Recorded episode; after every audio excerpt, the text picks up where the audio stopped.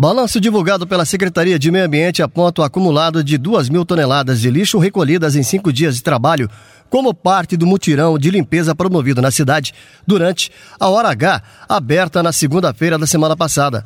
De acordo com o secretário de Meio Ambiente, Luiz Carlos Marcon, aquelas pessoas que estão com o lixo acumulado em frente às residências terão que recolher e marcar uma hora para que o caminhão possa fazer a retirada. Eles podem pegar o material, colocar de volta para dentro de casa. Anota um telefone aí que eu vou dizer, 3902 1392. Liga nesse número e agenda que um dia nós vamos lá buscar. Ele teve a oportunidade de colocar. Nós não podemos voltar, não iremos fazer repasse, porque senão vira um círculo vicioso e todos os outros serviços que estão parados nós vamos também perder.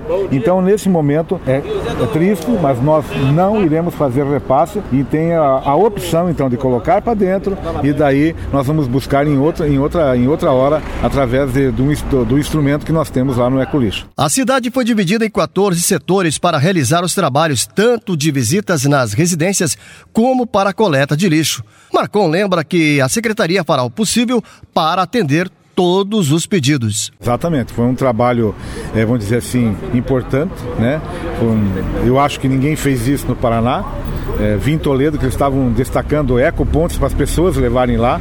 Nós vamos de casa em casa, então as pessoas têm que ter essa compreensão.